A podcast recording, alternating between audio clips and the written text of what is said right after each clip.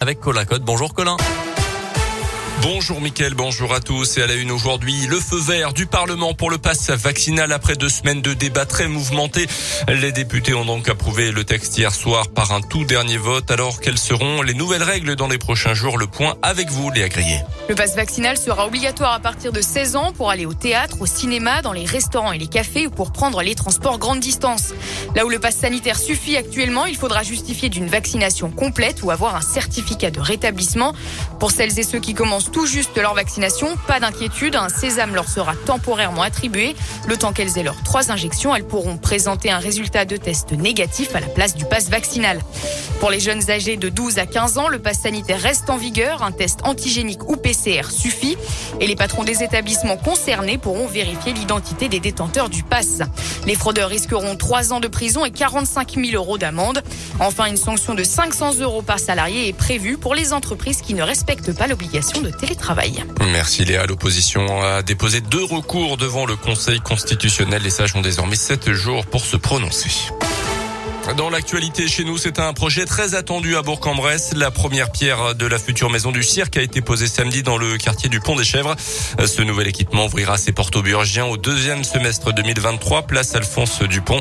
Un bâtiment d'une surface d'environ 1000 mètres carrés sera érigé dans les prochains mois. Il sera occupé par l'école des techniques et des arts du cirque de Bourg-en-Bresse et du Pays de l'Ain. De quoi accueillir dans un même lieu les 260 licenciés. Un changement bienvenu pour Christian Curti, le directeur de l'ETAC. Qu'aujourd'hui, les gens ne le savent peut-être pas, mais on a des créneaux horaires dans les gymnases de la ville, et ça c'est bien, mais ça veut dire qu'on arrive avec un fourgon de 12 mètres cubes, on décharge tout notre matériel, on installe la salle qu'on nous met à disposition, et puis après, à la fin du coup, on recharge tout ça. Et que là, on aura tout sur place. Il y aura trois salles d'activité, dont la plus grande fera 350 mètres carrés et 9 mètres de haut. De quoi faire de nouvelles disciplines qu'on peut pas faire aujourd'hui. Et puis, il y aura euh, quelques bureaux, et puis un forum d'accueil où on pourra faire plein d'actions de médiation, accueillir du public. La future maison du cirque pourra également accueillir des artistes en résidence. Son coût, un peu plus de 4 millions d'euros, financé par l'agglomération de Bourg, la ville, la région, l'État et l'Agence nationale de rénovation urbaine. À retenir aussi cet appel à témoins lancé après un accident mortel survenu sur la 42 vendredi. Les enquêteurs cherchent des automobilistes ayant assisté à cette violente collision vers midi et quart dans le sens Lyon-Genève à hauteur de Miribel à la limite de l'Ain et du Rhône. Un homme d'une quarantaine d'années a perdu la vie. Trois autres personnes ont été blessées dans un choc entre cinq voitures et deux poids lourds. La visibilité était mauvaise en raison du brouillard et du dégagement de fumée à cause d'un véhicule en panne à ce moment-là. Les sports avec le foot et le match nul en Ligue 1 entre Marseille et Lille hier soir.